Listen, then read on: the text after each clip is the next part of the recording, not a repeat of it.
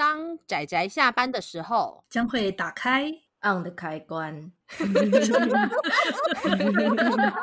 仔仔下班中 on。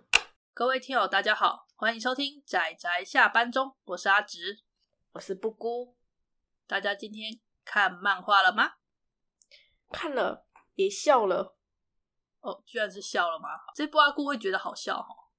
会耶，我爆笑了蛮多次的。哦、真的、哦，我我倒觉得还好。可是他在爆笑过后有一些回马枪，个人觉得也蛮棒的。呃，也是啦。好，OK，我们今天要推荐的这一部也是有关父亲的故事的书名叫做《隐瞒之事》，是由那个久米田康治老师所绘制。那日本那边十二集完结，台湾这边的话代理到第六集，然后就又卡住了。对。又是老样子的卡住了。他同样有出动画化，所以原本我也在想，这这部会不会也算是有知名度的作品啊？没关系，布姑想推，就是这样子。布姑真的越来越任性了，真的。OK，不这样子，这个月也没办法变成父亲之月嘛，对不对？呃，也是啦。而且我觉得隐瞒知识还蛮有趣的。应该说，其实我对久米田康治这个作家哈，我最早对他印象其实是《绝望先生》。然后我看《绝望先生》的时候，我就觉得、这家伙真是个愤世嫉俗的愤青的 那种感觉很明显啊！我觉得这有点有点偏激的。可是就是你们知道那个绝望老师，他绝望先生啊，他其实就是绝望老师啊，他是其实在嘲讽，也不在嘲讽，他其实在影射那个那个魔法老师聂吉那部漫画嘛，是松简的。没有，我没有看过《绝望老师》，我看的他第一部作品就是《隐瞒知识》，哦，我对他的印象就是《隐瞒知识》。哎、那你运气很好哎，因为他其实他其实是一个就是很喜欢用双关语，然后很喜欢用各种的比喻，很很喜欢用各种的讽刺的一个作家。不过，因为我对漫画这一块比较算是相对比较有了解，所以《隐瞒知识》里面捏的那些漫画梗，我可以 catch 到。但我怕《绝望老师》有一些，哦，因为我没有看过那个魔法老师。那双关我觉得就、哦、他也不，他他也不全是 Q 魔法老师，他只是人数，因为当时魔法老师设定上是一个少年正太，然后带了一个全班女高中生，三十几个高中生。哦哦，我这个这种程度我知道，嗯，对。然后所以绝望小绝望老师，他到底叫绝望现在绝望老师啊？我都叫绝望先生。他也是一个老师，然后带着就是就是育有班上很多人，然后就用每个学生跟老师之间，然后再影射很多他想要讲的事情。那因为当时看那部，我对久米田康治老师的印象其实是停留在。对，就是一个标签啦，简单就停留个标签贴贴在那里，就是觉得他是一个很喜欢玩双关语，然后有点嘲讽，但是虽然是走搞笑，但是走那种玩梗的搞笑式的漫画家。然后我在看了这部《隐瞒之事》之后啊，虽然我觉得他还是很擅长玩梗，例如说像《隐瞒之事》这个书名的原文，他是写作那个卡库西口斗，卡库西偷斗，我说念错了吗？嗯嗯。就是它其实可以写成隐瞒的事情，也可以写成绘画的工作，就是描绘绘图的工作。它其实就是有两个意思。然后这个故事它主要是讲说一个漫画家，而且是一个专门画下流梗的搞笑漫画家。然后呢，他呢有一天他女儿出生了，然后他那时候就开始突然间意识到说，我女儿出生了，可是我是个画下流梗的搞笑漫画家。如果我被女儿或者是女儿身边的人知道我是个画下流梗的搞笑漫画家，我会害我的女儿被霸凌、被欺负、被歧视的。不，这样不行。所以他就从那个从女儿小开始，他就一直隐瞒他是一个画下流梗的搞笑漫画家这件事。他就变成说，每天早上女儿去上课时，他就穿上西装，拿着公事包，假装去公司上班，然后换上短裤拖鞋去画漫画。对，在中途换了衣服之后跑去画漫画，然后每天到时间该到的时候就立刻停笔，然后回家下班，这样照顾女儿。他们也是一个单亲家庭，不过这个单亲家庭的也算是其中故事一个很重要的故事爆点，所以他其实是到很后面才才描述出来。就是虽然故事中看得出来说他们是个单亲家庭，可是妈妈怎么了？他其实一直到很后面才有提，所以我们这边也暂时不提妈妈怎么了。嗯，我觉得这段其实自己看会比较有意思。嗯我觉得，如果说我们这个月会讲到的很多作品，它其实是充满现实感的，有吗？就是它会强调，我说我们这个月讲的大部分的作品，它会强调让人跟实际的经验共鸣，这样子，大部分吧，就应该有八成。可是这一部作品，它就是在描述现实中的戏剧性，就很久米田康之。对，你会感受到强烈的戏剧性，就逗趣跟矛盾的地方。他会强调那些相对应矛盾的冲突，让你觉得他特别有戏剧性。他故意的，我有他觉得他有这种倾向。啊是啊，就是他很擅长使用那种。冷面笑匠嘛，也不是冷面笑匠，他的玩梗用得很凶啊！而且因为里面故事中，就像我们呃上一集有讲的，天真与闪电，它是就是日常照顾女儿日常跟煮饭这两条主要的故事线。然后在隐瞒知识里面呢，它两个故事线，一个就是父亲照顾女儿的这个照顾线，然后另外一个则是有关于漫画家、漫画界职场的故事线。它而且它里面的是职场哦，它并不是只说那种。你如何成为漫画家努力的这个故事，其实并没有。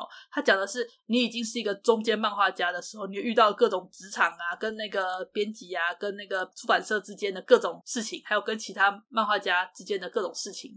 我其实觉得蛮有趣的，但是我想说，业内人士看应该会都是苦笑，就我们可能是稍微喷笑，他们可能是苦笑。嗯，不过我觉得这种自嘲的态度，我还蛮欣赏的。这其实看起来还蛮轻松的，他在自嘲自己，跟自嘲别人，跟开地图炮嘛，对不对？对。然后每次大家开完地图炮之后，他又开始自嘲自己，这点我也蛮欣赏的。他很多地方就是他是不太现实，他是现实中的戏剧，可是有的地方又太有现实感了，他捏的太明显了。对，真的。那像里面它里面提到说，哎，现在画少年漫画有名的不都是女性漫作者吗？之类的。拜托，那还是对，那还是间接的。它里面有出现一个角色，他的念法、读音跟藤田和日朗有什么差别？然后 硬是取名那个叫其他的名字这样子。那他还附注那个读音，就跟藤田和日郎一样。对，然后还有就是里面有很多啊，例如说安达充，我们要学会安达充式的那种留那个安静留白。然后我就觉得你这个是吐槽还是称赞？你这是吐槽还是称赞？就是这种地方，我觉得很有趣啊。对了解的人来讲嘛，但如果对这方面完全没了解，大概就有点像天书嘛，get 不到那个点，会有点。因为这个他真的是，他真的开了很多关于漫画的业界的玩笑。例如说，里面还有一个就吐槽说，他说啊，就我所知，能够用草稿刊登上的只有一位。然后我讲，我知道你说的是谁。然后还有他还有讲说。那个日常，然后可以每天按时生活的漫画家有谁啊？他说：呃，荒木老师跟松木了松本呃松本老师。其实我也不记得了呢。松那个秋本啊，就啊，对不起，我记错了，对不起，秋本老师是秋本好，秋本我有印象，对不起，秋本我就有印象。没关系，我刚的这件事情呢，作者也有在故事中吐槽，他说很多读者呢都只记得作品名，不记得作者名字。嗯，对不起，还有一些比较地狱梗的东西。就是为何他不想让人家知道他是漫画家，有个原因，就比较没有在接触这一块的人啊。你是漫画家吗？你能不能帮我画光之美少女？然后这是第一集出现的内容。然后意外的，你知道，好啊，就是主角就说好啊，然后你的吐槽说你的尊严呢？没有，我要赚钱这样子。然后你就会画面可能就转到，可能大家如果看的比较完整，就会发现。好，不行，我现在来，我现在要来进入就是煽情的阶段了。不行，不行，我们不能再吐槽他了。没有，我继我继续，我继续吐槽完。其实我还蛮喜欢一段，就是你们注意到，就是每一集的最下面。都有一个类似那种，不是每次在周刊连载上都会有那个作者的话写一句在底下，对、哦那个好好，他每次都会，哦、他每次都会写一句，你知道吗？就是他会用他会用里面老师的笔名，然后写一句，然后就是很对称他这一集的内容的时候，你就觉得他底下写的一句超好笑，哦、好好笑哦。我个人我每次都会看那一条，哎，真的我也是，我真是画龙点睛之处，你知道吗？对对，就他们在讨论就是关于现在作画都逐渐转为电脑作画这一点。一开始看得很认真嘛，我就开始看，就是有些人是不习惯这样子的，啊，有些人就是会觉得这样子有他的优点，然后比如说这样子可以有什么样的优点之类，这些讲的很认真。然后下面那一条，他写什么你知道吗？航海王大概在很多年前就是用 AI 画的，我觉得他在讲什么东西，我大概有了解他的意思。AI，哦，我懂了，我懂了，就诸如此类，我觉得很有趣。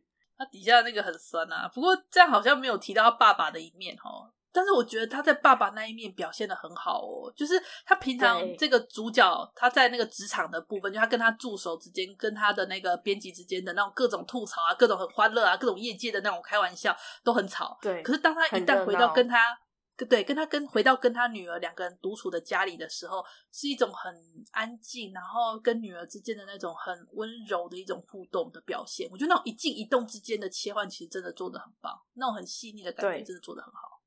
嗯，他那个时候的表达也不煽情哦，有时候只是一格或者是两句话，但我觉得他其实还蛮有冲击力的，我有种被锤了一锤的感觉，被锤了一锤，发现啊，对，这部是。一个单亲的爸爸很认真在赚钱养他的对可爱的亲爱的女儿的故事，然后你可以感觉到从那个画面中就感觉到他们对彼此的重视。有时候没有对话，但但墙上的画啦，还有诸如此类一些小细节，你可以感受到他们对彼此的重视。我是我是这样子觉得的，而且还有一个很明显的反差点，就是你从他跟助手的相处，还有他。画那些下流梗的漫画的时候，你会觉得这不像一个会有女儿的人，感觉他要单身一辈子。对，因为他生活态度粗糙至极。可是实际上他有一个很可爱的，对，像小公主一样的女儿。哎，他很认真的、非常细致的在养她呢。他女儿也叫公主啊。对呀、啊，对，这就是在影射。我觉得我有 catch 到这一点。然后这样子的公主，对，这样子的女儿是完全融入她的生活中，很自然的融入她的生活中。所以我越看越觉得，哇哦，其实这种反差很棒，真的，对我真的有感动到。他在他女儿面前时，他真的是一个很稳重的爸爸。嗯，对。反正我个人是看得蛮感动的，虽然笑归笑，我很珍惜他那个突然间他跟女儿相处的那几个。然后我觉得他有个处理手法我很喜欢，是他不是在。呃，每一集就是单行本最后面的时候，对，然后他有就是突然切到女儿已经长大高中生的时候，对，然后回溯的那个内容让我看得好心惊胆战，你知道吗？而且只有一点点，就是每个单行本后面的番外篇大概就只有可能十页吧，不知道大概十页左右吧。然后他就是透过这种单行本番外的方式进行额外的七年后番外篇的连载，我操，很可怕。但是你知道看的那个他们讲话的对照的台词，然后就想说怎么了？未来发生什么事了？你怎么了？我觉得他用这种方式去吊了读者的胃口，这点做的非常漂亮。对，而且还有那个反差感。你快乐，你看正本，你看正文是多么的快乐，你看到番外篇你就多么的。心惊胆伏不定，对。然后你在看到他们相处的过程中，那几个，你甚至你的回马枪超重了，好不好？我看到番外篇的结局，我根本不敢看，那从头看一遍。我我想说的是，我觉得这点很聪明，就是当你在看，好像日常，就是他平常为了隐瞒自己是漫画家，搞出了很多那种那个误会系的笑话。然后跟平常跟他女儿的相处，这种可能就是虽然大部分都是这种模式，然后你可能也会觉得好像会有点看腻，但他却巧妙利用单行本后面的这个附注的番外篇，透露一点点七年后的事情，反而就让你有那种你的那个一个那种紧张感，就整个被悬住这一点。对，我觉得这点做的真的很漂亮，这个真的很很厉害的一个处理手法。然后你就会想去买下一本单行本。对，这好像网络连载的时候并没有，网络连载就是一集一集的下去，一画一画的下去啊。我觉得，我觉得，但是这个真的很厉害，就是，嗯，我觉得这个算是可以看得出来，九米田康治老师他的他的故事编排的功力，对，看得出来的功力，嗯、我觉得这点很厉害。而且，其实我觉得他画风还蛮蛮有趣的，很干净，线条干净利落，然后角色虽然对。呃，角色就是那种平常吐槽时，大家就是一本正经站得直直的，但其他的肢体动作也是蛮夸张戏的手法，有他自己的独特风格啦。他画有时候画画跟他女儿相处的时候，他平常的应该说他平常的风格都是格子都切的很小，可是这部作品一旦画到他跟女儿相处的时候，格子都很大。我觉得大家赌的时候就知道，就是所谓安达充式的 留白，对，安达充式留白，赌的时候就知道我的意思了。大家可能要亲自去看，嗯，重重的一锤啊，真的。气氛啊，他他真的就是把动静动与静之间的那种分镜跟气氛掌握的很好，所以我才说我当时看这部我很惊艳，因为有点颠覆我之前对这个作家的的标签印象，啊，真的。对，然后就我所打听啦，因为其实这个作者他的作品真的是很看人吃，有的人就喜欢他这个味儿，可是有人也不喜欢他那个酸味儿，而反而就是这部他的酸味并没有那么重，就是。他虽然有时候就是嘲讽了一些那种业界干嘛，可是他也并不会真的就是很酸，然后又加上有跟女儿线的这个故事的柔和去调和，所以我就觉得他整体读起来是一个让你觉得很有料，然后搞笑。虽然有时候你会 get get 不到点，例如我就真的我完全 get 不到他的搞笑点，但是我看他里面很多吐槽业界，我真的看得津津有味。还有就是他跟他女儿的相处这一段，我看得也很开心，这样子。然后还有就是他最后面那种对未来的期待，我也觉得棒哇。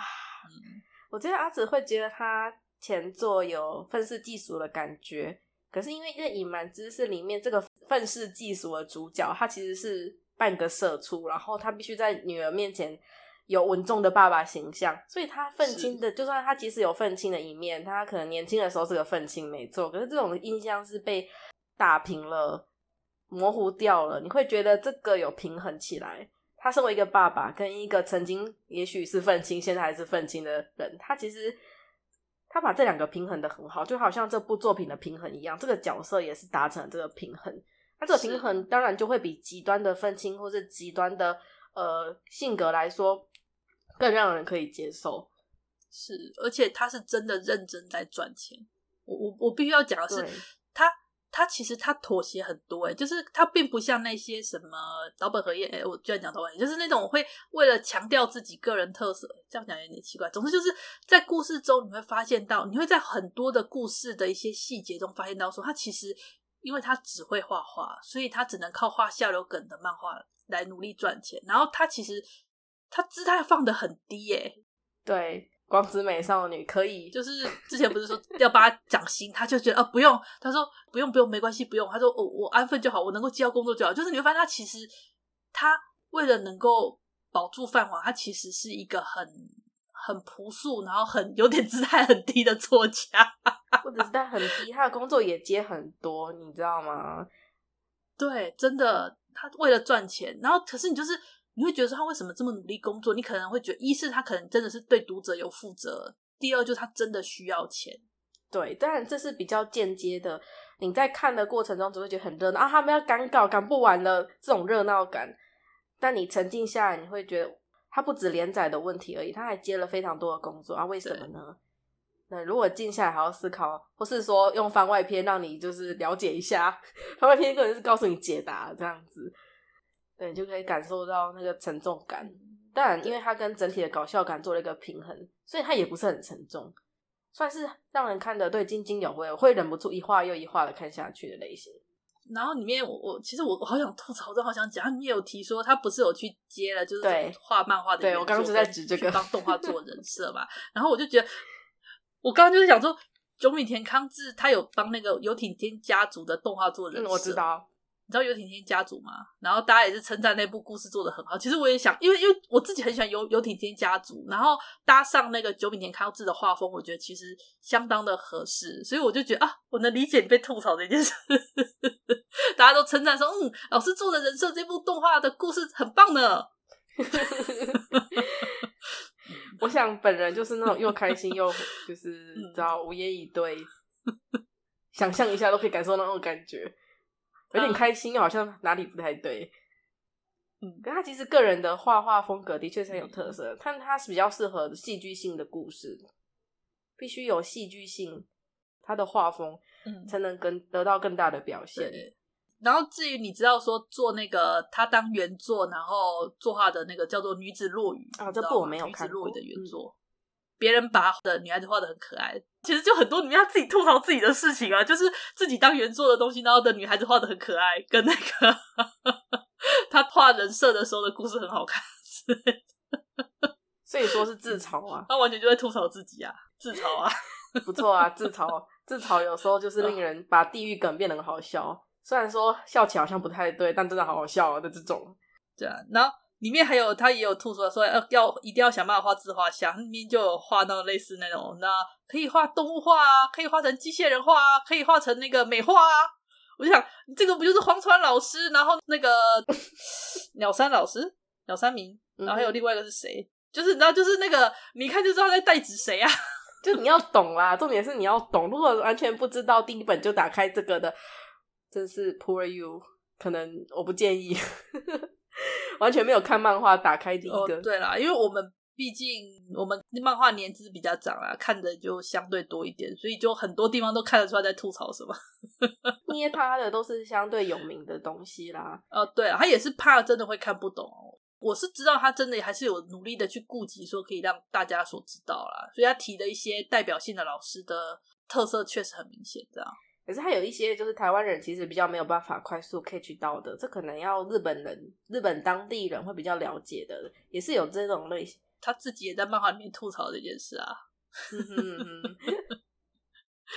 呃，我我觉得就是这种自我吐槽相当有趣啊，有趣，但有有满满的情感。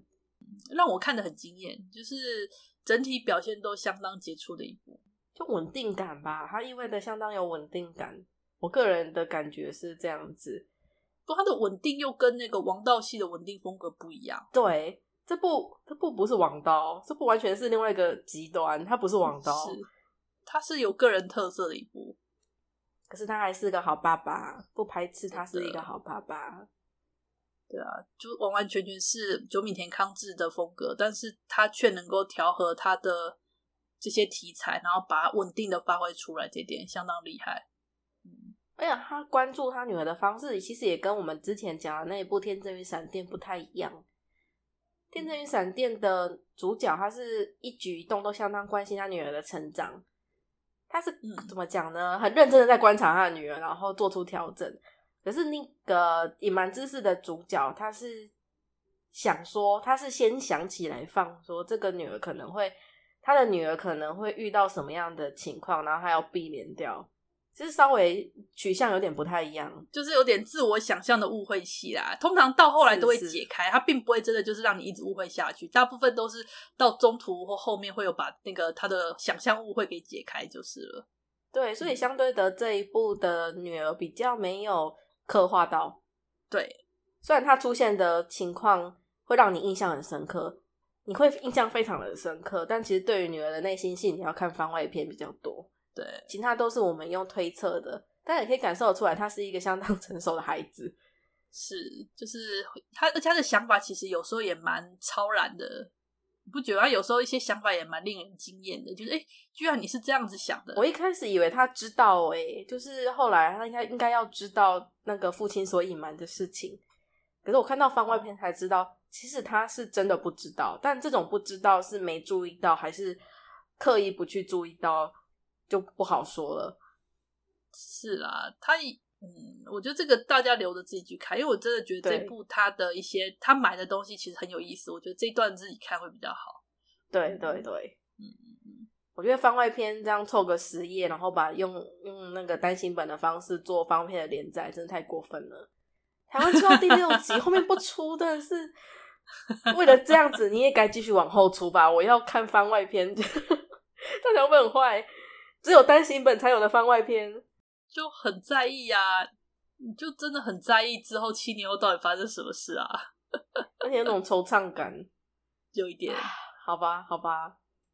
OK，那我觉得《隐瞒之事》它就是这样。我觉得一个作者个人风格相当强烈，但是却整体表现相当杰出，节奏感良好，然后在一些故事安排真的非常出色的一部。嗯，我觉得很值得一看。然后。重点是你真的对漫画业界很熟的人，看了之后也会被它里面的一些吐槽给怎么讲弄笑，吐槽的很精辟啊！我觉得，我觉得这样子的作者我们还是要珍惜一下。我觉得吐槽真的好笑，我有被我有被就是娱乐到，对对，喷笑了很多次。呃，我反倒是他，他那个爸爸，因为他爸爸其实不知道为什么意外的很有桃花源的。他每次陷入桃花源的时候，我都有种啊，这段我反而是觉得啊的感觉。可是他的这个表现方式也很好笑啊，他非常的怎么讲呢？误会戏，不是不是不是误会戏，他的那个桃花源的对象非常的刻板。他刻板体现在哪里，你知道吗？他去那个招惹了一个职业是有关于做菜的，然后他随时。出现的时候都要拿着一个炒锅，然后花店的随时都要拿一个水壶，我不懂，或者拿一朵花之类的。嗯，对，他就是故意让他们拿着，就是在不对的场合要他们拿着，要让那个读者知道这个就是那个，对，就那个，这超故意的，我就觉得笑死。因为他他自己里面也有吐槽啊，就讲说，因为角色虽然说登场的角色女生很多，可是会分不清楚谁是谁，所以他只好用配件的方式让他知道他是谁，所以就让他拿着一个胶水壶，对 对，告诉你说他就是那个花店的。什么奇怪的场合，他要拿着一个胶水壶跟一只锅铲跟一个锅 子，他也有抱的食材啦，他并没有都一直拿着那厨具。反正我就是觉得这点特别的有趣，明明就是有点地狱的，你知道的感觉，但我觉得他这样表示反而更加的，他就是很有这个作者的 feel，他天才的地方，我从来没有想过可以这样子搞笑。呃，我倒是有。看过这种搞笑方式，不过是在游戏中，就是在那个逆转裁判里面。附带一提，我觉得逆转裁判这款游戏真的超好玩的，大家要记得去玩。完全题外话，以后有机会，以后有机会，我们阿紫的 G 系列会继续进行下去。那这这部太有名了，我今天不用推荐啊。嗯，好。我想说的是，就是隐瞒知识，我觉得很有特色，很有趣，可以看，真的很推荐，很推。我很喜欢，我个人真的还蛮喜欢这个，也是有精神毒药的感觉。为什么是精神毒药？等一下，因为我停不下来，我停不下来，太可怕了。是算麻药吧？不是毒药吧？